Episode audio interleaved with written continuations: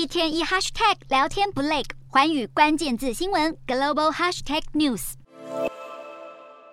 在伦敦的尤斯顿火车站，旅客守在车站大厅，紧盯列车动态。因为英国这几天再次上演三十年来最大罢工行动，让火车异动或停驶都快变成家常便饭。在劳工大喊加薪时，央行也绞尽脑汁打击通膨。英国央行将在当地十五号宣布最新利率决策，可能在美国联准会缓升两码的带头作用下，也放慢紧缩步调，预料同样升息两码。英国在十四号公布最新数据，显示十一月消费者物价指数年增幅放缓到百分之十点七，低于市场预估，也从十月的四十一年高点滑落，但依旧是处在高位。与此同时，欧洲央行也预料升息两码。路透访调经济学家，预估欧元区明年的通膨率是百分之六，后年的通膨率是百分之二点三，未来三年的通膨都可能保持在百分之二的目标以上，表示欧央跟物价之间的抗争要谈何时结束还为之过早。